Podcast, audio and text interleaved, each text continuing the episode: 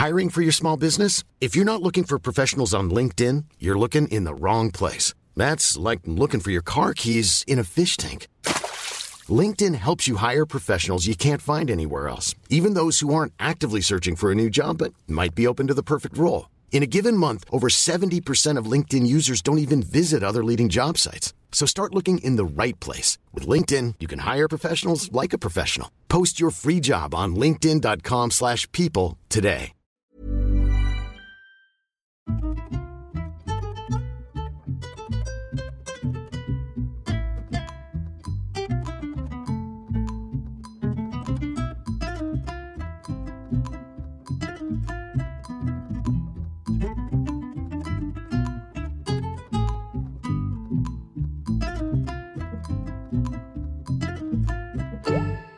Hello les solos, bienvenue dans le premier podcast dédié aux mamans solo.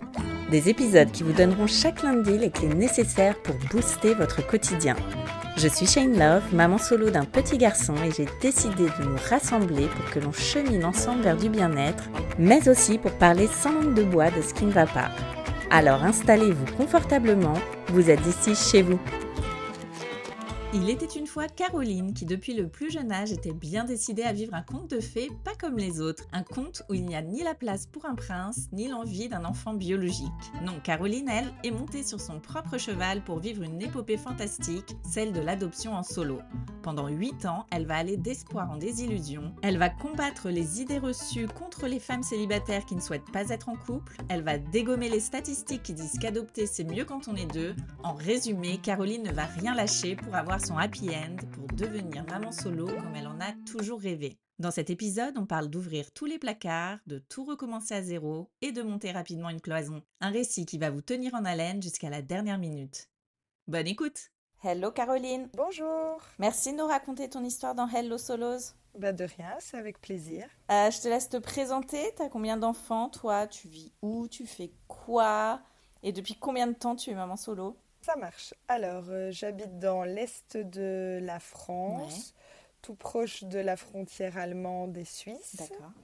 Euh, je suis maman solo depuis 7 ans et je suis euh, l'heureuse maman d'une petite demoiselle qui a donc 7 ans, mais que j'ai rencontrée quand elle avait 2 mois et une semaine. Mhm. Tu vas nous raconter tout ça.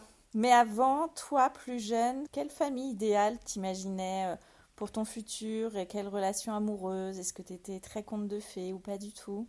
Alors, je n'étais pas du tout conte de fées puisque euh, je dis depuis à peu près l'âge de 12 ans euh, que je veux être maman solo et maman solo par adoption. Ah ouais, depuis l'âge de 12 ans? Oui, je pense. Ouais, ouais, je veux adopter depuis très très très longtemps. J'ai vécu en Chine avec mes parents quand j'étais petite. Euh, dans une famille très soudée, mes parents euh, toujours ensemble euh, encore aujourd'hui après 46 ans, donc plutôt une image de famille, on va dire classique, hein, voilà. Mais depuis, ouais, depuis mon adolescence, j'ai toujours eu cette envie d'adopter et je n'arrive pas forcément à expliquer pourquoi, mais en tout cas, j'ai toujours eu envie d'adopter toute seule. Ah Mon projet de vie, ça a toujours été d'adopter et pas d'être en couple. Incroyable. Et tu parlais de la Chine, vous avez vécu longtemps là-bas? Pourquoi tu... Oui, j'ai vécu 4 ans en Chine. D'accord. C'est quoi le rapport avec le fait que tu aies vécu en Chine et l'adoption? Bah, Je pense que euh, quand on pense adoption, on pense plutôt adoption à l'international. Donc euh, mes parents en avaient parlé quand on était en Chine d'adopter euh, un troisième enfant, parce que j'ai une, une sœur plus jeune. Euh, sauf que ça s'est pas fait pour des raisons euh, administratives et autres. Donc j'avais, je pense, cette idée en tête de l'adoption qui s'était glissée dans un coin de ma tête. Et euh, à l'adolescence, j'ai commencé à dire que j'adopterais. Et j'y ai toujours pensé et ça a toujours été ouais, dans un coin de ma tête. Voilà. D'accord, donc tes parents voulaient adopter, finalement ça s'est pas fait. Et euh, ils n'ont pas retenté euh, un peu plus tard? Non, pas du tout. En fait, ils en parlaient quand on était en Chine parce que euh, on savait qu'il y avait des orphelinats, qu'en particulier il y avait beaucoup de filles qui étaient abandonnées. Donc ça, ça leur était passé par la tête. Ils n'en ont pas voilà, fait une montagne, ils n'ont pas cherché plus que ça. Mais je pense qu'ils l'ont dit ou en tout cas qu'ils l'ont abordé Et oui, je sais pas, ça s'est ancré dans ma tête. Et du coup, à l'adolescence, j'ai dit, bah, j'adopterai, un jour j'adopterai, et j'adopterai toute seule. Voilà. D'accord. Qu'est-ce qu'ils ont dit, tes parents, quand tu leur as dit ça à 12 ans? Euh, bah ouais, 12-13 ans. Euh, je sais pas s'ils ont dit quelque chose. Euh, en tout cas, ce qui est sûr, c'est que quand je me suis lancée vraiment, euh, là, ils ont été ça a été un vrai soutien. si j'avais pas eu mes parents en soutien, je me serais jamais lancée parce que on sait que c'est déjà difficile d'adopter. La parentalité solo, c'est hyper dur. Donc, faire ce choix dès le départ, ça pouvait être compliqué. Et euh, voilà, une fois que je l'ai dit officiellement et que j'ai lancé les vraies démarches, ils étaient euh, à fond derrière moi, ma sœur aussi, mes amis aussi. Mais euh, quand je disais ça à 15 ans, je ne sais pas s'ils me disaient quelque chose en fait. Et alors avant de, de devenir maman, tu as eu des relations amoureuses? Non, pas trop, c'est pas vraiment... j'ai eu une ou deux relations, mais rien de bien sérieux. un amour de jeunesse, voilà. Mais euh, non, non, mon projet de vie, c'était vraiment d'être euh, d'être maman. Ouais, le couple, ça m'attire pas. Et du coup, c'était vraiment ce, ce projet-là qui, qui prenait toute la place et qui continue de prendre toute la place, en fait, aujourd'hui. Tu as eu des remarques par rapport à ça, au fait que euh, toi, le célibat, ça te convient très bien? Oh que oui Oh que oui Le choix hors norme de dire je veux rester célibataire et en plus je veux devenir maman toute seule. Oui, j'ai eu plein de remarques, euh, y compris euh, dans ma famille élargie. Les gens à l'extérieur, euh, quand je disais, on me disait, ah mais faudrait peut-être rencontrer quelqu'un avant de vouloir adopter, et que je disais non non non, j'ai pas besoin. Ah mais si quand même, voilà. Non, ça a été très dur d'être hors norme enfin, de lutter contre, contre les préjugés, contre la famille euh, classico-classique. Euh, voilà, non, ça, ça, a été difficile. Ouais, parce que l'image de la célibataire dans la société, elle n'est pas évidente. Si tu n'as pas ce, ce besoin d'être en couple, ça veut dire que tu es une vieille fille avec tes chats. Oui, c'est ça, c'est ça, tout à fait. Ça veut dire que tu es folle ou que tu as quelque chose qui va pas. Ouais, c'est ça. Donc tu leur répondais quoi à tous ces gens? Je répondais que c'était mon projet et que je le ferais et que je me battrais pour y arriver. Euh, je ne savais pas si j'y arriverais, mais en tout cas, je voulais m'en donner les moyens. Et euh, je suis quelqu'un qui a beaucoup de caractère, donc euh, je me suis jamais laissée comment dire, emporté par euh, l'aspect société de dire bah oui, il faut que je me trouve quelqu'un. Euh, pas du tout. J'ai toujours dit bah je le ferai, c'est comme ça, ça vous plaît pas, c'est pareil, euh, passez votre chemin et voilà quoi. Ça vient d'où à ton avis ces gens qui cette image du couple obligatoire dans une vie, bon hormis des contes de fées évidemment. je pense que c'est le côté traditionnel. On va dire qu'on est dans un pays très tradition judéo-chrétienne où une famille, c'est un papa, une maman, une maison, un chien et une piscine. Quoi. Et si on pousse un peu, j'ai envie de, te dire que même euh, au niveau de, des conseils de famille qui placent euh, des enfants à l'adoption, c'est un peu l'image euh, qu'il y a dans les conseils de famille. Donc c'est quelque chose de bien, bien, bien ancré. Hein. Donc les années passent, toi, tu l'as gardé vraiment en fil rouge ou tu as laissé un petit peu ça de côté, donc la volonté d'adopter et c'est revenu plus tard? Comment ça s'est organisé? Non, non, je l'ai toujours eu en fil rouge. C'est-à-dire que, bon, déjà, voilà, j'ai fait mes études. Euh, j'ai passé le concours euh, de professeur des écoles que j'ai eu. Euh, et puis, j'ai acheté ma maison. En fait, voilà, j'ai acheté ma maison parce que j'habitais, enfin, j'étais locataire d'un petit, petit appartement. Et du coup, j'ai acheté ma maison. Et quand j'ai acheté ma maison, j'avais en tête l'idée qu'il fallait une chambre pour mon futur enfant et je savais que l'âge pour adopter des célibataires, l'âge minimum, c'est 28 ans. Euh, mhm. J'ai acheté ma maison à 29 et j'ai déclenché la procédure euh, juste une fois que j'étais propriétaire. Enfin, c'était quelque chose que, que j'avais en tête. Euh, donc non, non, ça a toujours été là mhm. et ça ne m'a jamais quitté. Alors ça a pu à des moments donnés être un peu éloigné dans la mesure où je me disais que ça allait être impossible.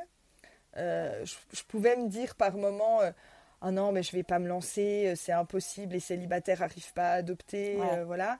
Mais euh, c'était quand même ancré dans un coin de ma tête. Je commençais à lire un peu des, ouvrages, je commençais à regarder les démarches, voilà. Donc une fois que j'ai su que oui, c'était possible, j'y suis allée directement et puis j'ai j'ai jamais lâché en fait. Dans la continuité de ce qu'on disait, 28 ans, l'âge minimum pour commencer les démarches d'adoption, ça vient d'où cet âge fixé C'est la loi comme ça. les couples mariés, il n'y a pas d'âge, il faut juste être majeur. Et euh, les célibataires, c'était 28 ans. La loi euh, change, enfin, a changé il n'y a pas longtemps. Euh, je ne sais pas si c'est encore 28 ans pour les célibataires. mais en tout cas, ce qui est sûr, c'est que quand moi j'ai démarré, c'était il fallait avoir 28 ans. Allons comprendre pourquoi. Peut-être qu'on se dit qu'avant, on aurait pu trouver le prince charmant. Voilà, que ça nous permet de réfléchir parce que voilà, c'est des choses qu'on peut entendre. Mais oui, c'est 28 ans pour les célibataires. Ok. Donc tu t'achètes ta maison, tu te mets direct dans les starting blocks pour euh, l'adoption. Donc toi, tu envisages une adoption à l'étranger ou en France au départ? Alors moi, j'envisage euh, d'adopter là où on voudra bien de moi, euh, là où mon âge et mon statut de célibataire seront possibles. donc en fait, j'ai pas de, j'ai pas envie de choisir un enfant sur catalogue, hein, clairement. Je vais là où la où c'est possible pour moi d'adopter. Donc je passe l'agrément. Euh, en France? Donc avec, en France, de toute façon c'est en France, hein, dans son département. Euh, les travailleurs sociaux, la psychologue me disent bah faudra aller à l'international parce que euh, dans le département où j'habite à l'époque, les célibataires ne sont pas autorisés à adopter. Donc je pars pour l'international et en fait dans ma tête, je me suis toujours vue prendre l'avion pour aller chercher mon enfant et je pense que ça, ça datait de la Chine. Et voilà, j'avais même en tête l'Asie, en fait, quelque part, hein, je pense. Mais je me ferme pas de porte. Voilà. Tu rencontres des gens à ce moment-là qui, eux, ont adopté, qui te racontent un petit peu leur, euh, leur parcours? Oui, oui, je fais partie euh, d'une association qui se réunit tous les mois euh, autour d'un psychologue et d'une sage-femme. Et euh, du coup, on parle de tous les sujets autour de l'adoption. Il y a une célibataire qui est la présidente au départ de cette association, qui elle a adopté en tant que célibataire, mais elle a adopté au Vietnam. Et euh, son fils a déjà 13-14 ans au moment où moi j'arrive là. Euh, mais il y a beaucoup de couples et en fait on démarre avec ces couples-là ensemble. on obtient l'agrément quasiment au même moment. voilà, donc non, non, je suis très... Enfin, c'est hyper important d'être soutenu dans une démarche d'adoption. Donc ma famille proche et mes amis me soutiennent sur le côté euh, émotionnel et tout ça, mais il y a besoin d'être avec des gens qui vivent le même parcours ou qui ont vécu le même parcours euh, euh, pour voir un peu ce que c'est, ce qui nous attend, etc. Donc oui, oui, je vais, je vais à ces réunions tous les mois. C'est un peu bah, mon fil rouge pour le coup, de me dire, voilà, tous les mois, il y a cette réunion. Ça te rassure? Voilà, bah, ça me rassure. Je ne sais pas si ça me rassure mais en tout cas, ça m'aide à tenir le coup, on va dire. Parce que tu pensais que c'était impossible au départ, en tout cas en France. Est-ce que quand ils te font les, quand ces personnes te font les récits de leur parcours, il y a des côtés qui te découragent, il y a des histoires qui te, au contraire, te rassurent sur le. Alors non, ça me rassure pas. Par contre, ça me donne de, de l'espoir plutôt. Parce qu'on rencontre des familles qui ont adopté, donc euh, on se rend compte que c'est possible, que voilà, on peut aller adopter. Euh, c'est aussi des familles qui, qui vivent au quotidien avec euh, les difficultés euh, voilà, d'un enfant adopté, les, enfin, les regards, les reproches des uns des autres. Donc ça m'aide. Je ne vais pas dire que ça me rassure, mais ça m'accompagne. Voilà. Et, et, chaque fois qu'il y a une nouvelle famille qui a un enfant, ça me donne de l'espoir. D'accord. Voilà. Parce que je me dis c'est possible.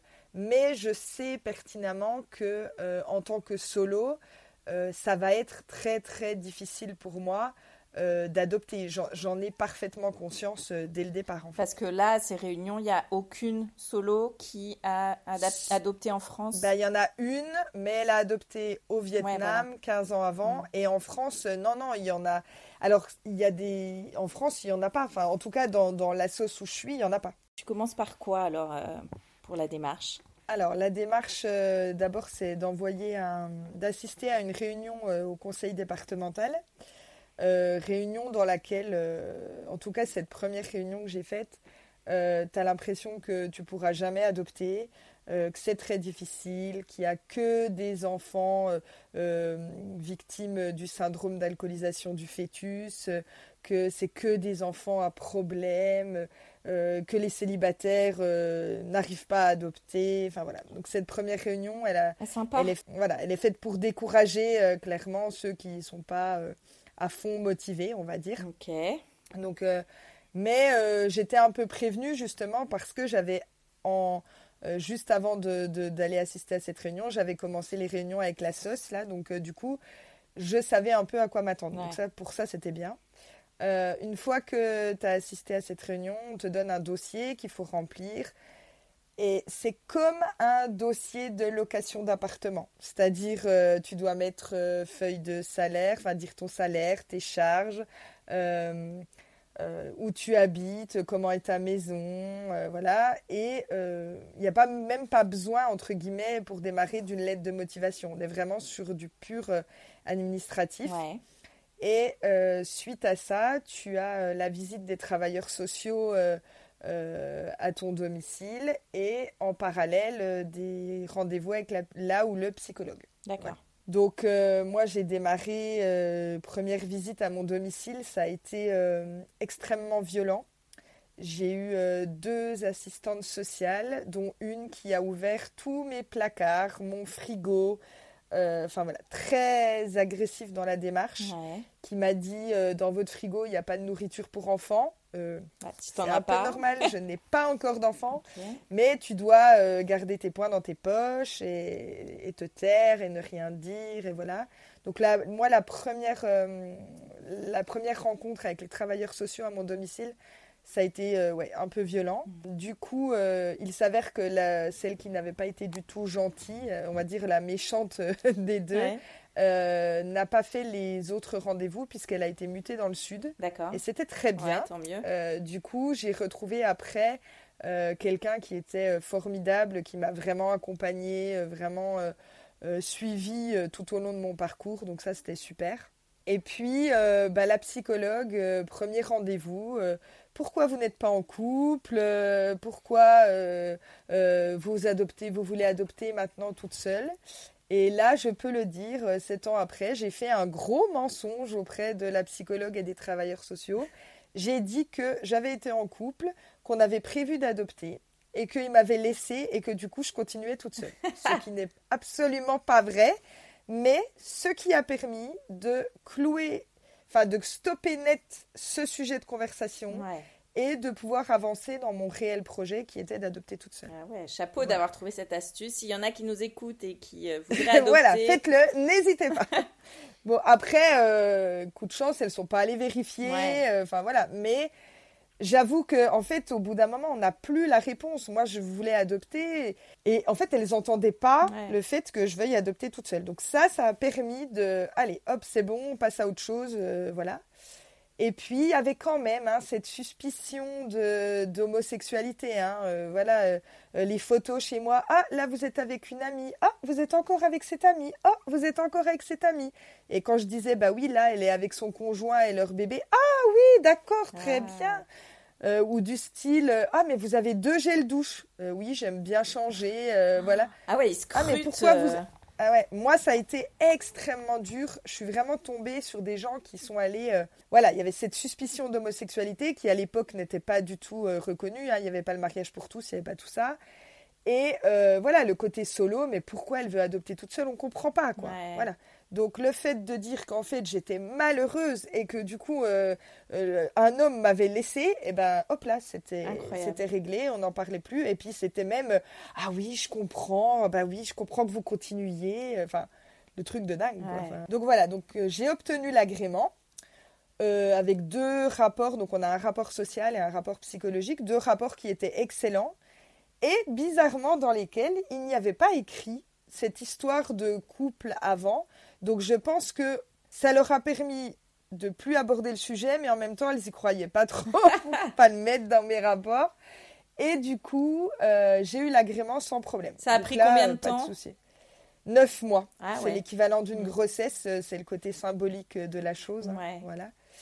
Euh, et donc j'ai obtenu l'agrément avec une possibilité d'adopter un enfant entre 0 et 3 ans, alors que moi je voulais 0, 5 ans. Mhm.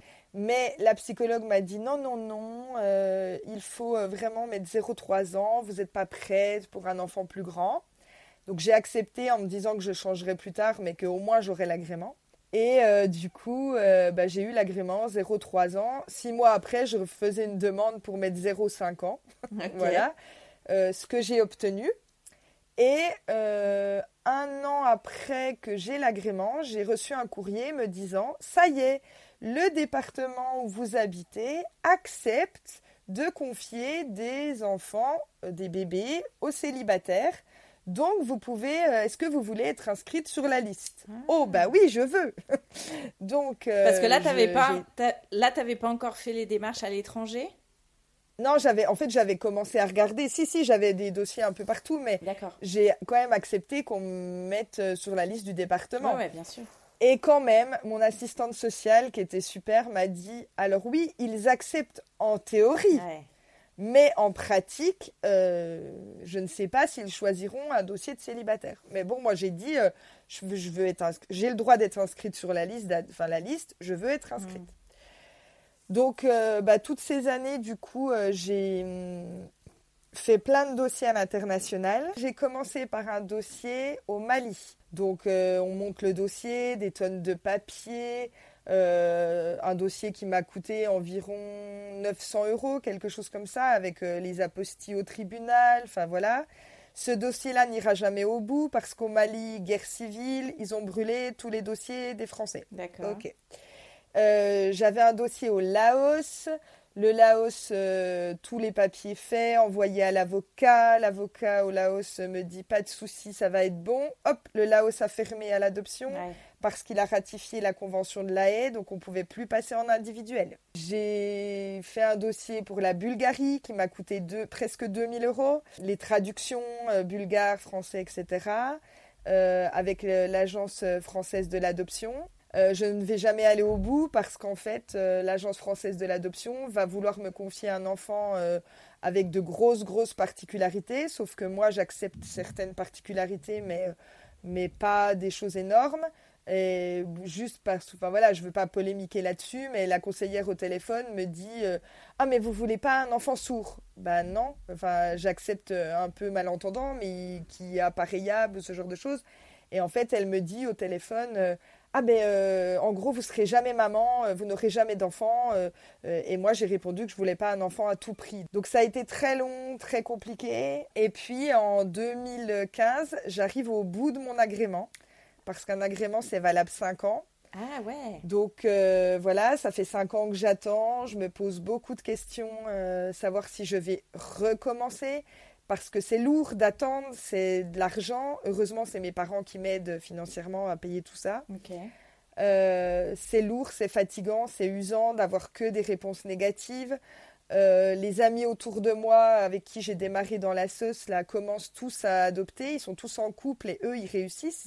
Et ils réussissent avec des organismes agréés à l'adoption. Euh, à qui moi aussi j'ai envoyé des dossiers, mais où moi on me répond euh, Ah ben on en a trop, ou on n'accepte pas les célibataires, ou patati patata, euh, voilà.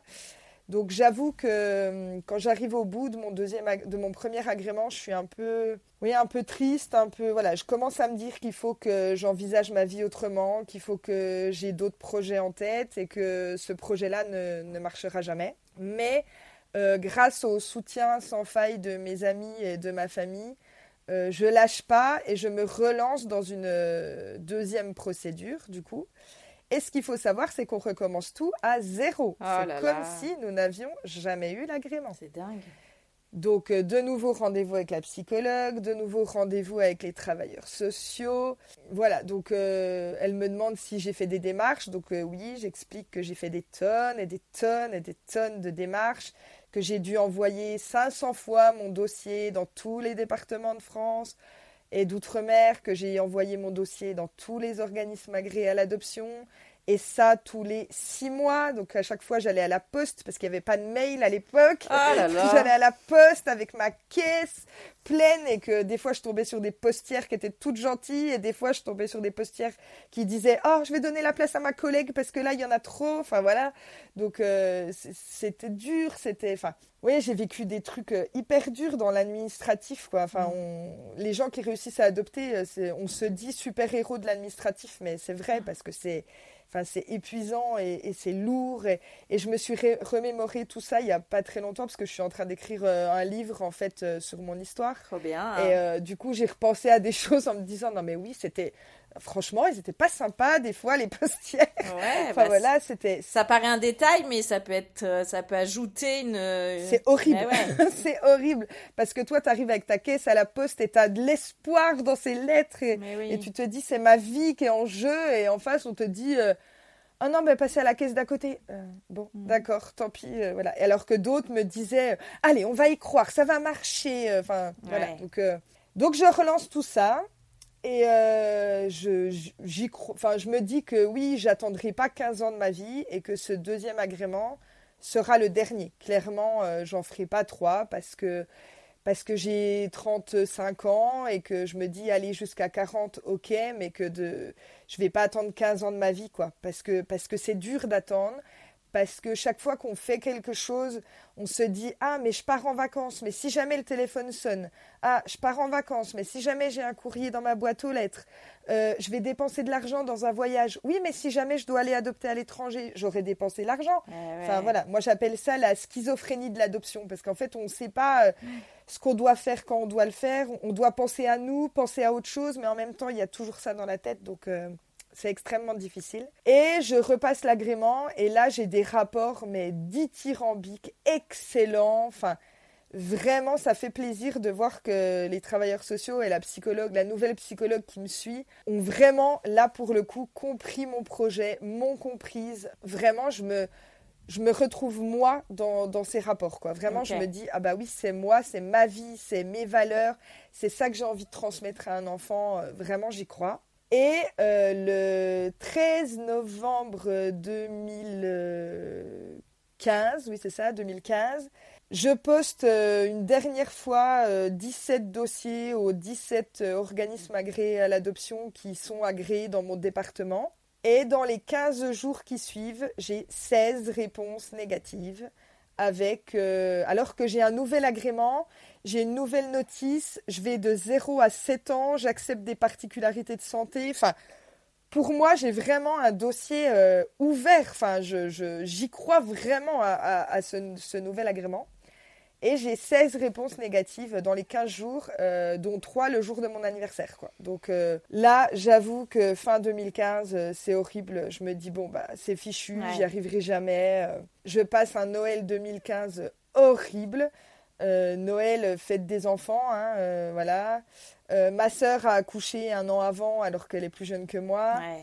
Il y a plein d'enfants à Noël. Bah, c'est bien simple. La photo traditionnelle sur le canapé avec ma grand-mère, voilà, et, tous les arrière-petits-enfants, bah, en fait, je suis malade le jour, de, le jour là où il faut aller fêter Noël. Là, je suis malade. Et je pense que c'est mon corps qui me dit non, euh, enfin, tu, tu veux pas voir cette photo, tu veux pas voir tous ces arrière-petits-enfants là euh, sur ce canapé. Euh. Donc là, c'est hyper dur. Le Noël 2015, mais j'en ai un souvenir, mais atroce. Mm. Et en janvier 2016, euh, je suis euh, chez la généticienne parce qu'en fait j'ai un gène euh, qui voilà qui fait qu'on peut développer des cancers et tout ça. Et c'est une des raisons pour lesquelles je pense j'ai toujours voulu adopter, c'est que je voulais pas donner ce gène à un ah, enfant et qu'en plus on m'avait dit que ce serait très difficile pour moi de porter un enfant. Donc même si ça m'a jamais, enfin j'ai jamais eu trop envie, enfin voilà, je pense qu'il y a un peu de ça. Et en fait, je suis chez mon oncle et ma tante et j'ai rendez-vous chez la généticienne le lendemain pour parler de, voilà, de, tout ça. Et en particulier pour parler de l'opération pour m'enlever l'utérus et les ovaires en termes de protection pour pas développer de cancer. Et mon téléphone portable sonne et euh, on me dit oui bonjour euh, c'est euh, Madame machin et elle me cite un nom et moi, dans ma tête, c'est on me réclame de l'argent. C'est quoi cette sauce qui me réclame de l'argent là Pourquoi on me dit ça? Et en fait, elle précise l'OAA. Et là, je dis hein? Quoi? Oui, bonjour. en fait, et en fait, c'est la 17e enveloppe où je n'avais pas eu de réponse, mais que j'avais totalement oublié ah parce que 16 réponses négatives avant. Et en fait, elle m'explique que eh ben, l'OA, euh, les enfants de l'espérance, il s'appelle cet OA, euh, est prêt à m'accompagner dans ma démarche d'adoption, m'accompagner dans mon dossier, qu'ils euh, font des adoptions en Inde. donc c'est l'Asie. Enfin, moi je me dis mais waouh, c'est l'Asie. Enfin, c'est magique. C'est ce que j'ai toujours voulu. voilà. Et donc, euh, elle s'appelle Odile, la, déléguée des enfants de l'espérance. On discute, mais vraiment super bien. Et elle me dit, on va se rencontrer, euh, voilà, au mois de mars, on va se rencontrer, mais, mais vraiment, votre dossier nous intéresse. Euh. et déjà, je me dis, waouh, ils l'ont lu. Déjà, un gros progrès, quoi. Ils l'ont lu, c'est exceptionnel. Donc, ouais, je me dis, waouh, super. Enfin, ouais, c'est génial et tout. Donc, je raccroche. Ma tante m'avait couru après avec un crayon et un papier parce qu'il fallait que je prenne des notes. Enfin, je suis dans un je me dis, c'est la première fois que ça y est, il y a un organisme agréé à l'adoption qui, qui veut m'accompagner. Mais c'est magique, c'est enfin, c'est super. Et du coup, euh, j'arrive chez la généticienne, mais vraiment euh, à l'aise, quoi. Enfin, voilà, elle me dit, bah oui, il va falloir euh, sûrement vous opérer et tout. Et en fait, je lui dis, bah oui, oui, je vais le faire parce que bah, c'est l'adoption, c'est, ce sera ma façon de devenir maman ou je ne deviendrai pas maman. Enfin, clairement, j'ai ça en tête. Et euh, du coup, donc au mois de mars, je rencontre Odile. Le courant passe extrêmement bien entre nous. Euh, et en fait, à la fin de l'entretien, elle me dit Mais c'est bon, on vous accompagne. Mais c'est vrai que j'avais eu tellement de, refus, de euh, réponses négatives jusque-là que du coup, je me dis Mais, mais, c'est sûr, mais vraiment. Mais elle me dit Oui, oui, oui, oui, t'inquiète pas, c'est sûr, on va y aller et tout. voilà. Donc au mois de mai, elle vient à mon domicile pour quand même voir ma maison, euh, tout ça. Et on signe le projet de mise en relation, c'est comme ça que ça s'appelle. Et donc, euh, en gros, je sais que je vais adopter en Inde. Elle me voit plutôt avec un garçon. Et on sait que les enfants en Inde, c'est plutôt des enfants qui vont avoir entre 5 et 7 ans à ce moment-là. Donc, en gros, je me visualise avec un garçon entre 5 et 7 ans. Donc là, on est en mai 2016 et euh, c'est magique. Je vais adopter en Inde, quoi. Je vais y arriver. Enfin, ça y est, je. Tout le monde me dit, ouais, c'est super. J'annonce ça à tout le monde comme un peu le début d'une grossesse. Enfin, je, je, ouais, en me disant, voilà, oui, je suis prise par un organisme agréé à l'adoption, je vais adopter en Inde, c'est génial. Enfin, tout le monde est heureux pour moi, mm. c'est super. Je vois des signes partout, euh, euh, des expos sur l'Inde. Oh tiens, c'est l'Inde. Non, c'est juste qu'il y en a plein d'habitude, mais que là, euh, j'y fais attention. Enfin, c'est magique. Et en novembre 2016, euh, donc je me fais opérer, je me fais enlever euh, l'utérus et les ovaires. Mm. Et à l'hôpital, j'avoue que j'ai une première nuit euh, avant l'opération hyper dure. Parce que je me dis, ben ouais, j'aurai jamais de bébé, mm. en fait. Parce que ben, je vais avoir un enfant entre 5 et 7 ans. C'est magique, c'est super, mais quand même, j'aurai jamais de bébé. Et je repense à la psychologue qui m'avait dit, vous n'êtes pas prête pour un enfant plus grand, 6 ans avant.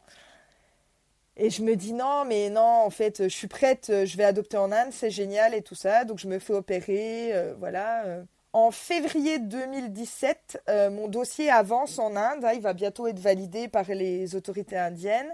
En février 2017, j'ai un moment un peu difficile. Euh, lors de mes examens de contrôle, euh, il s'avère que j'ai quelque chose euh, au sein. Je fais une biopsie. Donc là, je commence à me dire Oh non, mais je serai jamais maman. Enfin voilà, je cogite pendant 12 jours. Ouf, c'est rien du tout. Voilà, c'est super, j'ai rien. Et au mois de mars, mon assistante sociale m'appelle et me dit Oui, là, faudrait qu'on fasse très très rapidement euh, l'évaluation des deux ans. Parce que quand on a l'agrément, au bout de deux ans, il faut refaire une, un rapport d'évaluation.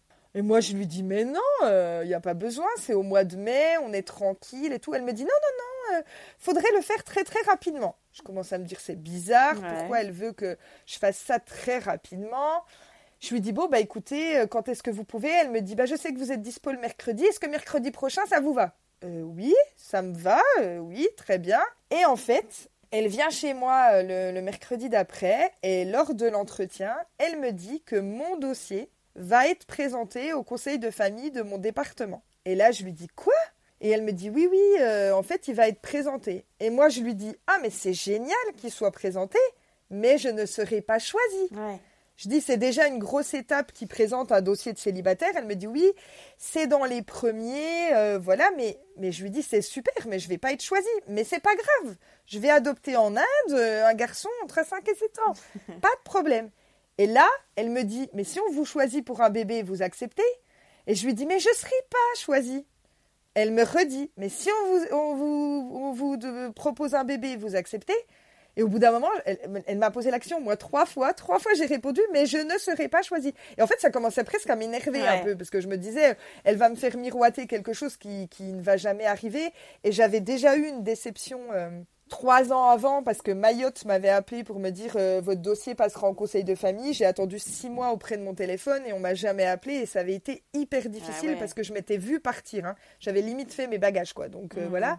Donc là, je veux pas du tout me projeter avec ce bébé. Et je finis par lui dire, si vraiment le conseil de famille me choisit, c'est que ce bébé était fait pour moi. Mais je n'y crois pas. Elle me dit, on ne sait jamais, on ne sait jamais, puis elle part. Bon. Le 1er avril arrive, je fais un repas avec, des, avec euh, plein de copains, et à ce repas, il y a un bébé qui est né 15 jours avant, et on me met le bébé dans les bras, et on me dit, oh, regarde, ça te va bien, et tout. Et en fait, j'ai une j'ai presque tendance à repousser le bébé en me disant. Ouais, c'est pas hyper délicat. Non, mais enfin, je veux pas me projeter mm. avec ça. Et il faut savoir que je n'ai jamais ou quasiment jamais porté de bébé parce que je pense que je me protégeais. Mon neveu que j'adore, euh, qui est né en 2014, je ne lui avais jamais donné de biberon. Enfin, je ne voulais pas. C'était quelque chose où vraiment je me protégeais par rapport à ça. Donc, euh, je repose ce bébé en le redonnant à sa maman en disant non, non, non, euh, enfin, voilà. Et tout le monde me dit Ah, mais si, tu peux y croire quand même. Ces trois dossiers présentés. Et moi, j'arrête pas de dire aux gens Stop, arrêtez. C'est dur pour moi déjà de, de me dire que je ne serai pas choisie. Donc, euh, stop, stop, je ne veux pas entendre ça. Et euh, au mois d'avril, donc arrive euh, un jour, je suis avec mes élèves dans ma classe et je sais pas pourquoi, je me dis ah tiens ça fait un moment qu'on dit qu'on doit ranger la bibliothèque de l'école bah, on va aller la ranger. Donc je la range avec mes élèves et tout. Et on discute avec mes collègues et tout ça. Et en rigolant, je leur dis Ah, je serai pas là demain, je serai en congé d'adoption. Mais vraiment en rigolant. Et mes collègues de me dire bah arrête ça peut arriver et moi je dis non mais stop euh, arrêtez je rigolais euh, non non ça va pas arriver euh, je serai là demain vous inquiétez pas et en plus, je suis directrice de l'école et ma collègue qui doit prendre la direction si jamais je m'absente, elle me dit non, non, non, oui, oui, t'es là demain, rigole pas, non, non. Je lui dis non, mais t'inquiète pas, je serai là demain. Et je ne rentre pas chez moi, bizarrement. Je vais voir mon filleul faire son premier concert de, de xylophone. Et je rentre chez moi, il est 3h30 de l'après-midi. J'ouvre le courrier comme tous les jours. Et là, je vois un avis de passage d'un, euh, tu sais, pour recommander avec accusé de réception. Et je me dis, non, mais c'est pas possible, euh, j'étais pas là, qu'est-ce que c'est que ce truc encore, etc. Et j'ai deux autres enveloppes. J'ai une enveloppe de la préfecture de mon département et j'ai une enveloppe de l'OA avec lequel je dois adopter. Donc évidemment, j'ouvre d'abord l'enveloppe de, de l'OA avec lequel je dois adopter. Et ça me dit qu'il va y avoir bientôt le rassemblement de toutes les familles et tout ça, que c'est super au mois de mai, et que mon dossier avance très correctement et qu'il n'y a pas de problème. Ok. Bon, bah parfait, super, mm. bonne nouvelle. Voilà, et j'ouvre l'autre enveloppe. Et là, je lis le début du courrier où il y avait écrit Placement en vue de l'adoption plénière d'un enfant. Je lis le courrier une fois, deux fois, trois fois, et je me dis oh, mais ils sont quand même gonflés. Ils m'envoient un courrier pour me dire que je vais passer en conseil de famille, alors que je vais pas être choisie. Je trouve ça dur quand même. et là, je me dis non, Caroline, il n'y a pas écrit ça, mais relis quoi. Et là, je relis et je comprends que non. En fait, le conseil de famille a eu lieu et que j'ai été choisie. Et il y a trois numéros de téléphone à appeler. Je suis chez moi, toute seule, je prends mon portable, j'appelle le premier numéro. Je suis en congé actuellement, veuillez appeler l'accueil. Deuxième numéro ne répond pas. Et troisième numéro, je tombe sur la secrétaire de la mission adoption de mon département qui dit Ah oui, oui, euh, pas de souci, euh, euh, je sais très bien qui vous êtes, il n'y a pas de loup, pas de piège, c'est un bébé en bonne santé pour vous. Incroyable. Et là, je hurle dans le téléphone, je lui dis quoi? C'est pas possible. Elle me dit oui oui mais non mais vous inquiétez pas, hein, tout va bien, il est pour vous, mais il faut juste nous rappeler à 18h parce que la responsable de la mission adoption, elle est en commission d'agrément, elle sera là qu'à 18h. Il est 15h45. L'attente trop longue. Et là, je me dis, non, mais je peux. Donc, euh, je raccroche. Je suis dans un état, mais à me dire, mais c'est pas possible, mais j'ai été choisie, mais qu'est-ce qui se passe, mais je comprends pas, mais, mais elle m'a dit bébé, mais est-ce que c'est vraiment un bébé? Ou est-ce que c'est un enfant d'un an ou deux ans? À deux ans, on est encore un bébé. Mm. Euh, j'ai été choisie, donc si c'est une solo qui a été choisie, c'est que c'est pas un bébé de deux mois. Donc non, ça doit être un enfant plus grand. Enfin, je suis dans toutes mes questions. Je me dis, mais qu'est-ce que je fais? Qu'est-ce que je fais? Qu'est-ce que je fais? Et en fait, mes parents, ils habitent tout près de chez moi, à moins de 2 km. Donc, je suis montée dans ma voiture, j'ai pris mon sac à main, ma veste. Je, pour aller chez mes parents, il y a un feu. Il me semble que j'ai grillé le feu. Tellement j'étais impatiente. Je suis arrivée dans la cour de chez mes parents. J'ai hurlé Papa, maman, papa, maman. Mon père, il n'a pas compris ce qui se passait. Euh, il est arrivé, il pensait qu'il y avait un truc de grave. Et ma mère, elle a monté les escaliers et elle m'a dit Toi, t'as été appelé. Et j'ai dit non, j'ai eu un courrier. Et j'ai montré la lettre. Et en fait, euh, ça y est, mon père a enfin compris que du coup, euh, j'étais. Et en fait, j'ai dit je suis maman. Et ça, mon père, ça l'a marqué parce que j'ai pas dit je vais avoir un enfant, j'ai dit je suis ah. maman. Et euh, du coup, là, mon père m'a fait trop rire parce qu'en fait, il m'a dit ah mais donc il va falloir monter la cloison parce que pour la petite anecdote, dans ma maison, il y avait ma chambre et une grande mezzanine. Et je n'ai jamais voulu qu'on monte une cloison pour faire une chambre vide. Mm. Je trouvais ça dur de passer à côté d'une chambre vide tous les jours. Et moi, je lui avais dit, mais t'inquiète pas, je vais partir en Inde, t'auras tout le temps. Je vais être prévenue, genre six mois avant, on aura largement le temps de faire la cloison. Et là, mon père, en fait, tout de suite, il a dit Ah ben non, il va falloir faire la cloison. Pragmatique. voilà. Et en fait, eh ben, entre 16h et 18h, euh, j'ai appelé les... ma sœur, évidemment, qui a pleuré et tout. Et il faut savoir que ma sœur était enceinte de son deuxième. Donc, euh, du coup, voilà, c'était génial de se dire qu'on allait avoir un enfant euh, la même année. Euh, du coup, j'ai appelé euh, euh, le parrain, enfin le futur parrain de, ma fille, qui est mon beau-frère, donc le mari de ma sœur.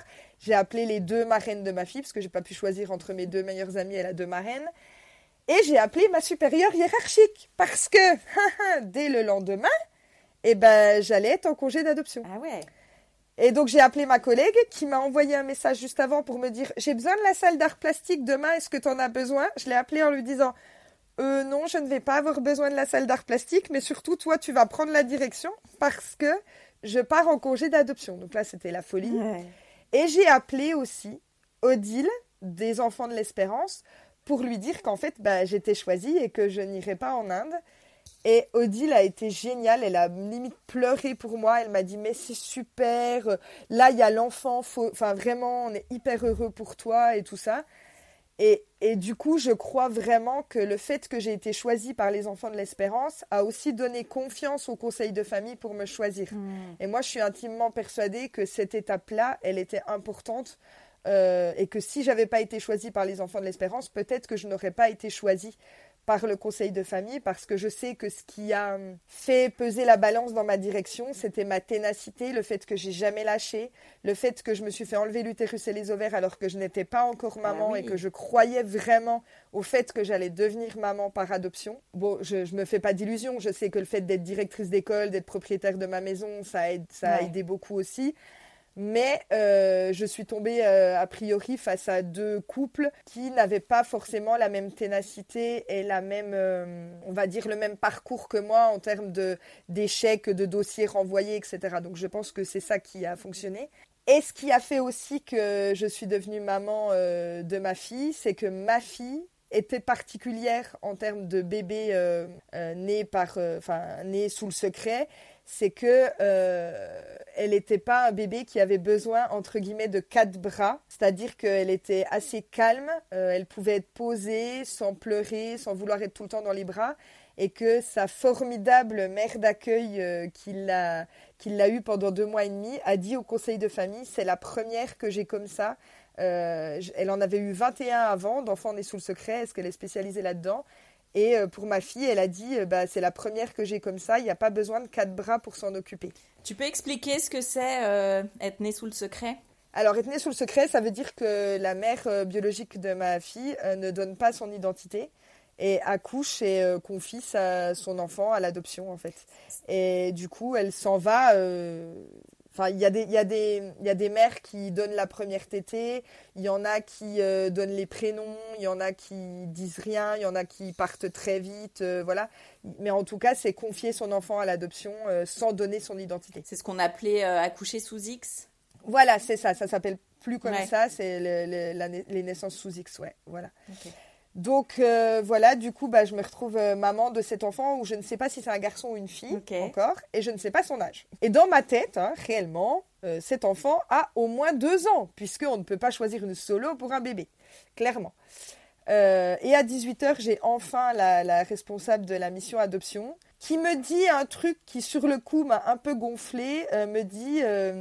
ah, je vous dirai pas l'âge, et puis je vous dirai pas si c'est un garçon ou une fille. Je vous laisse dans l'imaginaire de l'adoption. Oh là là. Euh, oui, ça fait sept ans Ouais. et demi que j'attends. Euh, bon, j'ai envie de dire, je suis plus à ça près, mais ça m'a un peu gonflé, j'avoue. Et du coup, je dis quand même, bah, votre collègue m'a dit que c'était un bébé en bonne santé, et elle me dit, elle aurait jamais dû vous le dire. Je dis, bah, en attendant, elle me l'a dit, donc euh, c'est bien. euh. Et donc, elle me dit, est-ce que demain, vous pouvez être euh, donc à la préfecture du département à midi? Euh, Oui, je peux, pas de problème. Ah bon, vous êtes déjà arrangé avec votre travail? Oui, oui, pas de souci, je peux être à midi. Donc, cette nuit-là, eh ben, j'ai hyper bien dormi. Ah ouais? Je sais pas, je crois qu'il y a toute la pression Mm. de ces sept ans et demi qui est retombée. Ouais. Autant toutes les nuits d'avant, euh, quand j'ai commencé mon projet, je m'imaginais toujours le jour où on allait me dire ça y est, on a un enfant pour vous, ou vous êtes maman. Sauf que là, non, ça y est, c'était passé. Euh, ma sœur, mon beau-frère, mes parents, euh, mes meilleurs amis étaient au courant. Euh, bon, c'est bon, l'annonce, elle était faite, quoi. Ouais. Et c'est vrai que dans ma tête, je m'étais toujours dit, oh, j'arriverai avec des petits chaussons chez mes parents. Mais du coup, tout ça s'était passé. Donc en fait, j'ai hyper bien dormi Ouais. parce que C'est peut-être ton corps Bah- aussi qui s'est dit attends, il y a un bébé qui Ouais. arrive là, il va falloir prendre des forces. Peut-être. Effectivement. Parce que j'avoue quand même que l'après-midi, en discutant avec tout le monde, je me suis dit, waouh, si c'est un bébé nourrisson, je n'ai jamais changé de couche, je n'ai jamais donné de biberon. Je n'ai jamais presque porté de bébé, ça va être galère, quoi. Enfin, je, je me suis dit, mais non, c'est pas possible, c'est pas un bébé, enfin, c'est pas un nourrisson. Donc euh, voilà. Et donc le lendemain, euh, j'ai fait la route. Donc la préfecture, elle est à une heure de chez moi en voiture. Donc j'ai fait la route toute seule. Je suis arrivée dans les bureaux, on m'a fait attendre dans une petite salle. Euh, là, par contre, j'avais l'adrénaline qui Ouais. montait, montait, montait. Et là, donc, sont arrivées la psychologue du service euh, et la responsable du service euh, qui m'ont dit euh, ben voilà, vous avez été choisie par le conseil de famille. On n'est pas peu fiers de dire que vous êtes la première célibataire euh, choisie. Donc, ça faisait un peu le côté. euh, vous avez vu, hein, on en a choisi une. Ouais. Euh, oui, oui, donc bah super. Euh, donc voilà, c'est une fille et elle est née le 2017. Et là, je me suis dit 2017 de, de, de, de 2017 donc là je me suis dit bébé deux mois quoi enfin deux mois et demi quoi Ouais. Euh, voilà euh, deux mois et trois semaines enfin deux bébé quoi et là je me suis dit mais waouh mais c'est pas possible et elle me dit ça va? Je dis euh, oui oui oui ça va euh, Ouais, oui, tu, gagnes, oui, tu dois garder va. la face en plus. euh, Voilà, c'est ça. Je me dis, c'est pas maintenant qu'il faut paniquer, Ouais. quoi. Enfin, du coup, voilà. Et là, la psychologue du service, qui est, je pense, un peu anti-solo, a commencé à me dire. Eh ben, vous voyez, euh, euh, là, vous allez avoir votre congé d'adoption et quand vous allez reprendre le travail, euh, elle aura 9 mois ou 10 mois. c'est l'âge de l'attachement. donc, faudrait pas reprendre le travail à ce moment-là. Et là, en fait, j'avoue que c'est mon côté bah, fort caractère où je me suis dit, mais attends, stop, là, tu vas arrêter de te laisser démonter, etc. Tu as été choisi par le conseil de famille. Elle n'en fait pas partie parce qu'elle est que de. Enfin, elle y assiste, mais c'est pas elle qui choisit. Donc, tu peux lui répondre. Ouais. Donc, du coup, je lui ai répondu en lui disant écoutez, si je ne dois pas reprendre le boulot en septembre, c'est pas la peine de me la donner parce que en, tant- en tant que maman solo, il me faudra un salaire pour nous donner un toit sur la tête et pouvoir manger. Donc, si vous me dites euh, là, c'est pas la peine, bah, ne me la donnez pas parce que. Et en fait, je pense que la responsable de la mission adoption, elle a senti un peu mon. Là, c'est la maman ma qui a parlé. Quoi. Voilà, et elle a dit non, non, non, mais pas du tout, mais le conseil de famille vous a choisi, euh, on est très heureuse pour vous. Enfin voilà, elle, elle a repris un peu les choses, euh, voilà. Et là, elles m'ont dit, euh, bah faut aller euh, à une heure de là, dans la ville où elle est née, rencontrer l'équipe qui l'a rencontrée. Vous avez rendez-vous à 3 heures, est-ce que vous pouvez y aller? Donc c'est toujours un peu ce truc de, est-ce que vous pouvez faire hein? On vous reteste encore un peu. Je dis oui, oui, pas de problème, j'y vais, pas de souci. Donc, elle m'a donné les prénoms de, de ma fille. Ok. Et elle m'a demandé si je gardais le prénom. Et du coup, bah, j'avais pas prévu ce prénom-là à la base, mais en fait, j'ai dit bah oui, je garde. Enfin, voilà. Et son deuxième prénom, et eh ben en fait, c'était le prénom de ma grand-mère maternelle. Oh Le signe du destin. Donc j'ai dit non, non, je garde euh, les prénoms et tout. Euh, voilà. Donc elle était très contente que je garde les prénoms parce que ça arrive pas souvent. Et la rencontre, alors raconte-nous cette Alors la rencontre s'est faite euh, le lendemain parce qu'en fait quand je suis allée dans, voir l'équipe, on m'a donné des photos, donc là c'était magique. Et on m'a dit, bah, c'est demain, euh, voilà, la rencontre, c'est demain, ok, euh, voilà. Et donc, euh, elle est en famille d'accueil. on m'a dit, vous avez la meilleure famille d'accueil du département, ce que j'ai pu effectivement constater. Et j'y suis allée le lendemain. par contre, là, la nuit d'après, là, la nuit là, avant la rencontre, j'ai pas dormi. Enfin, là, c'était, j'avais les photos en plus. Et donc, je suis arrivée. Euh, il y avait ce petit bébé euh, couché dans son cocon euh, sur le canapé dans le salon. Et en fait, j'étais là, mais je ne sais pas prendre un bébé. Je, je, fais comment? Et donc en fait, Yo-Yo, la mère d'accueil, parce que c'est Yo-Yo et Jojo, les, les parents d'accueil, m'a dit bah assieds-toi sur le canapé, je, je, vais te la mettre dans les, dans les bras. Donc elle me l'a mise dans les bras. Je lui ai dit que j'étais sa maman, que je serais sa maman pour toute la vie, que je l'aimais très fort et voilà. Et puis ensuite, euh, du coup, Yo-Yo, elle m'a dit bah, je vais la prendre pour que tu l'aies en face parce que dans les bras, c'est un peu, voilà, on a la tête tordue et tout ça. Et en fait, je lui tenais les mains et, et elle continuait de faire blablabla. Bla, bla, bla, et la psychologue qui était là a dit euh, Ouais, elle a des choses à dire à sa maman. Et une fois qu'elle a dit ça, ah. j'étais en pleurs. Et au bout d'un moment, Yo-Yo, elle a dit, bah là, c'est beaucoup d'émotions pour elle, pour toi, donc on va la reposer dans son cocon. Euh, et puis, euh, ta fille, elle est comme ça, elle a des moments où elle a besoin d'être un peu autonome, un peu tranquille, donc on va la poser. Donc on l'a reposée. Puis on est allé à 5 mètres à la cuisine euh, pour parler de la suite, de l'adaptation, de quand est-ce que j'allais venir donner le premier biberon, etc. Et en fait, elle a, elle a couiné, enfin, elle a fait un petit i. Et du coup, j'ai pas réfléchi. Je suis allée, je l'ai attrapée, je l'ai prise dans mes bras et je suis revenue à la table de la cuisine. Et là, la psychologue, l'éducatrice et Yo-Yo, donc la mère d'accueil, elles m'ont regardée et là je me suis dit, oh, mais j'ai fait une bêtise, peut-être que j'avais pas le droit d'aller la prendre et tout. Et elles m'ont dit, non, non, mais tout à l'heure, euh, tu voulais pas la prendre dans tes bras. Là, t'es allée, tu l'as prise, c'est bon, t'es maman. Et là, de nouveau, les pleurs, oh. euh, enfin voilà, c'était beaucoup d'émotions. Et en fait, il y a eu dix jours d'adaptation. Donc le lendemain, je suis venue donner le premier biberon. Le surlendemain, je suis venue faire une balade poussette. Euh, le troisième jour, euh, je suis allée faire un coucher. Le quatrième jour, je suis allée faire un lever. Et le vendredi d'après, le premier vendredi, en fait, elle est venue pour la première fois dans sa maison avec l'éducatrice et, et la mère d'accueil. Et mon père avait fini la chambre parce que pendant que moi je rencontrais ma fille, mes parents, ils étaient chez Leroy Merlin à acheter du placo. voilà. Et en fait, le premier week-end, euh, non, le premier week-end, en fait, je ne l'ai pas revu. J'ai fait des courses, euh, enfin voilà. C'est le lundi que je suis allée donner le premier biberon. Mais par contre, la mère d'accueil de, de, ma fille a été exceptionnelle parce qu'on a commencé à s'envoyer des SMS avec des photos. Et elle me parlait en disant Coucou maman, j'ai pris mon biberon, je vais ah. bien, etc. Donc ça, c'était magique, quoi, parce que, parce que j'avais des nouvelles de ma fille euh, un peu tous les jours. Et au bout de dix jours, j'ai eu deux jours un peu compliqués. j'ai dû aller la chercher la ramener chez moi, passer la journée et la ramener le soir. Donc une heure de route aller, une heure de route retour, euh, voilà, c'était un peu compliqué. Donc mes parents faisaient la route retour avec moi à chaque fois, donc ils ont pu la prendre dans leurs bras euh, aussi, donc ça c'était top. Et puis au bout de dix jours, eh ben, je suis allée la chercher, je suis partie avec mon cosy sous le bras, euh, direction la maison, voilà, pour notre vie à toutes les deux, quoi.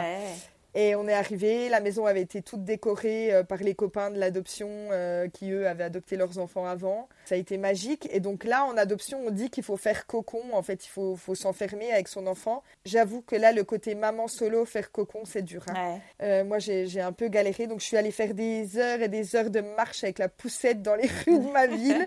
je faisais 8 km par jour et je croisais des gens avec qui je discutais.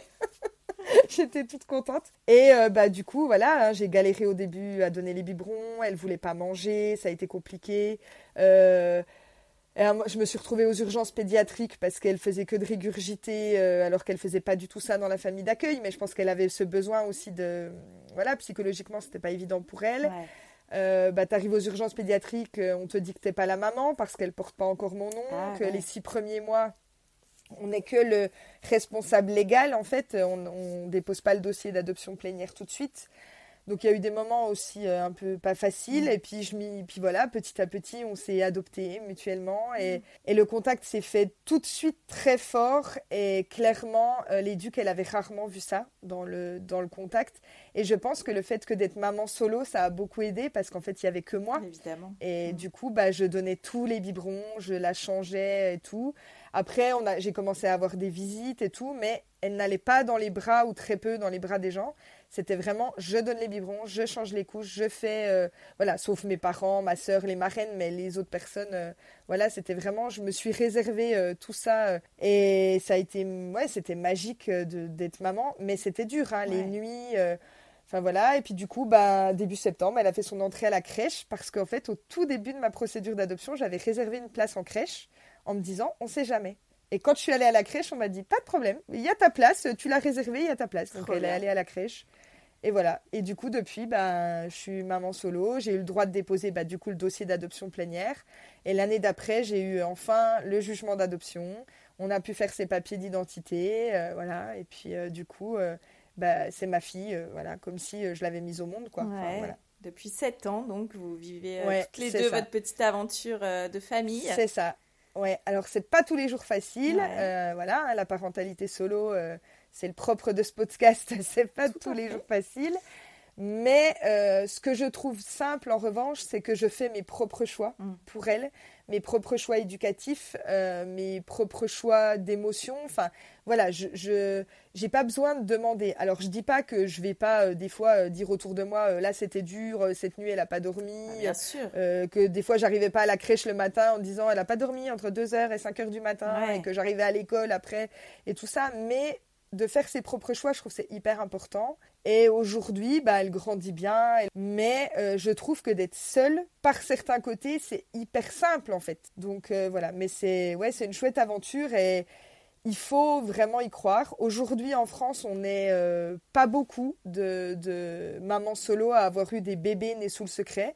Il y a beaucoup de célibataires qui ont des enfants, hein, qui vont les chercher à l'international et tout ça mais je crois qu'on doit être une petite vingtaine depuis 7 ans sur toute la France ah euh, à avoir eu des enfants nés sous le secret en tant que solo. Ouais. Et du coup, bah, aujourd'hui, euh, ce que je fais, c'est que j'aide euh, les autres parents solo, les autres parents déjà solo et les autres, du coup, parents adoptants parce que j'anime, grâce à Enfance et Familles d'Adoption, donc une grosse association nationale, j'anime des visios avec Joanne, une autre maman solo, et avec Sébastien, qui est le, président de, de la SOS, on a monté en fait des visios. Et moi, je suis animatrice euh, des visios. Et on conseille des postulants, euh, euh, des postulants en couple. Et on a aussi un groupe de parole spécial futurs parents solo par adoption. Waouh voilà. Quel parcours Voilà. Magnifique. Et pour euh, finir la boucle, eh ben, je fais partie du conseil de famille du département à côté de chez moi. Donc aujourd'hui, je confie euh, des enfants. Euh, voilà. Et je me bats pour qu'il y ait des solos choisis, mais bah, pour le moment, je n'y suis pas arrivée. Et c'est toujours des couples, mais je suis de celles qui votent toujours pour les solos. Quoi. Incroyable. On te dit quoi comme raison Ah, bah non, mais il faut de la disponibilité. Oui, mais voilà. Ah oui, non, mais là, oh, mais pas celui-là. non, pas celui-là. Ou, oh non, mais là, c'est un enfant qui va bien alors on va plutôt le confier euh, un papa, une maman, ou voilà. Dans le département où je siège au conseil de famille, c'est encore un peu compliqué. Mais on va y arriver. il y a des dossiers de solo, euh, ça, il commence à arriver en deuxième position dans les votes et tout, j'y crois. Euh, les mentalités vont changer et puis on va y arriver. quoi. Ah, t'es incroyable, Caroline. J'adore ce parcours et arriver jusque-là. Non, mais vraiment, c'est hyper puissant. Tu lui as raconté à ta fille, j'imagine Oui, oui, oui. Ma fille, elle sait Ma fille, elle sait tout depuis le début. Euh, depuis qu'elle a deux mois, euh, je lui dis qu'elle a grandi dans mon cœur et pas dans mon ventre. Euh, un jour à la maternelle, la maîtresse a dit ben, il y a un bébé dans le ventre. Elle a dit non, non, moi j'étais dans le cœur de maman. Hmm. Donc voilà, elle m'a même dit que le cordon ombilical, en fait, il amenait au cœur et pas au ventre. Elle sait tout, mais quand on parle d'adoption, elle dit non, non, non, non, non, c'est maman et moi pour toujours. Stop, arrête de parler d'adoption. elle sait que je fais plein de visio adoption et tout. Donc des fois, elle dit encore une visio adoption Oh, d'accord. voilà, mais euh, non, elle sait tout, elle sait parfaitement son histoire. Et on est allé là au, à Noël, on a rencontré euh, la, la, puéricultrice qui s'est occupée d'elle à sa naissance. Ah, wow. Et je suis, je suis retournée à la maternité et euh, du coup, c'était magique. Et je suis rentrée en contact avec la sage-femme qui s'est occupée d'elle à sa naissance et qui nous a fabriqué des petits bracelets à elle et moi. Euh, voilà, et j'ai son numéro de téléphone et on doit s'appeler bientôt. Euh, voilà, c'est ça, c'est magique, quoi. Enfin, C'est des moments euh, super, quoi. Et par rapport à la mère biologique, est-ce qu'il y a possibilité de savoir qui c'est à un moment? Alors, de savoir qui c'est, oui, si elle a mis son identité dans un pli caché que ma fille pourra ouvrir à 18 ans. D'accord. Sinon, non, on ne le saura jamais. Par contre, euh, ma fille, elle a un dossier au département que je dois aller lire. On m'a déjà dit beaucoup de choses, donc euh, je sais que ces choses-là sont écrites, donc je vais aller me les confirmer par la lecture, mais je sais déjà beaucoup de choses. Vu ce que je sais, euh, j'ai le secret espoir qu'elle ait mis son identité parce qu'en 18 ans, de l'eau aura coulé sous les ponts et qu'elle aura fait ce choix. J'espère de tout cœur qu'elle a mis son identité pour ma fille, parce que si un jour elle a envie de la rencontrer, j'espère vraiment qu'elle pourra le faire et qu'elle ne se retrouvera pas face à un dossier vide. Et moi, j'ai l'espoir aussi de la rencontrer, parce que je veux lui raconter tout ce qu'on on aura vécu, tout ce qu'elle m'a permis de vivre. Enfin, moi, je, je lui en veux pas, je, je, je, la trouve admirable. Enfin, pour moi, c'est un, choix hyper courageux ce qu'elle a fait. Donc, euh, du coup, j'espère vraiment qu'elle a mis son identité. Ça, je ne le sais pas et il n'y a que ma fille qui pourra le savoir euh, à partir de sa majorité. D'accord. Waouh, c'est tellement fort. C'est une histoire de femme. C'est un lien hyper puissant entre cette inconnue. Euh, ta fille, tu vas lui transmettre des choses aussi hyper fortes. T'as rien lâché. Ouais, ouais, j'ai rien lâché. Ça, c'est clair et net que pour adopter, aujourd'hui, il faut rien lâcher. Enfin, moi, c'est le conseil que je donne à toutes, c'est allez-y, ne lâchez rien. Enfin, vraiment. Si on abandonne, c'est sûr qu'on n'adoptera pas. Enfin, c'est clair et net. Hein. Euh, voilà. Moi, j'ai eu des tonnes et des tonnes d'échecs. J'ai attendu presque 8 ans, euh, mais j'ai réussi. Et voilà, et c'est magique. Mais il faut. Euh, après, je sais que je suis un cas un peu rare et qu'on n'est pas beaucoup en France et tout, mais mais il y en a, donc il faut y croire. Quoi. Voilà. Qu'est-ce que ça t'a appris, toi, sur toi, toute cette, euh, tout ce parcours? Alors, ça m'a appris, enfin, ça m'a conforté dans mon caractère euh, que quand je dis quelque chose, je le fais. Mm. C'est-à-dire que si je dis, je dis n'importe quoi, voilà qu'en fait, en fait, oui, ça m'a conforté dans mon caractère à me dire, je l'ai dit, je l'ai fait. Ça m'a montré que je suis capable de plein de choses en tant que maman solo, que je suis résistante. Euh, j'étais quelqu'un qui dormait énormément avant d'être maman. Aujourd'hui, je dors des fois 6 heures par nuit parce qu'elle fait des cauchemars, parce qu'elle va tousser, parce que, enfin, tout ce qu'on sait de, voilà, et que ça s'arrête pas au côté bébé, hein, ça c'est ah, on continue. mais qu'en fait, bah, je tiens et que bah ouais, je suis là et que je suis debout et que et que je vais bosser tous les jours et que je suis capable de mener de front euh, la direction d'école euh, de ma grosse de ma plutôt enfin voilà, j'ai quand même une école à 7 classes avec 170 euh, élèves et en même temps, j'ai ma classe et en même temps, je suis maman. Enfin voilà que j'y arrive quoi. Mais ça m'a aussi appris que je pouvais vraiment compter sur mes parents, qu'ils étaient là et qu'ils étaient vraiment là, que je pouvais compter sur ma sœur et mon beau-frère et sur les deux marraines de ma fille. Je tiens vraiment à les citer parce que sans toutes ces personnes-là, je ne serais pas la maman que je suis aujourd'hui et je n'en serais pas là, quoi, clairement. Merci beaucoup, Caroline. Un immense merci à toi. Euh, ton podcast est super. Euh, ça fait du bien de voir que, voilà. Euh, la, parentalité solo, il y a des, gens qui, en parlent et tout ça, donc c'est top. Merci beaucoup euh, pour tout ce que tu fais aussi pour les solos. Merci d'avoir écouté cet épisode, j'espère qu'il vous a fait du bien. Si c'est le cas, n'hésitez pas à mettre 5 étoiles sur votre application podcast préférée et à en parler autour de vous. Ce petit geste m'aidera beaucoup à faire connaître Hello Solos. Je vous souhaite à toutes une très belle semaine et vous donne rendez-vous lundi prochain pour un nouvel épisode. En attendant, direction Instagram sur le compte hello.solos pour retrouver la communauté décomplexée des mamans overbookées.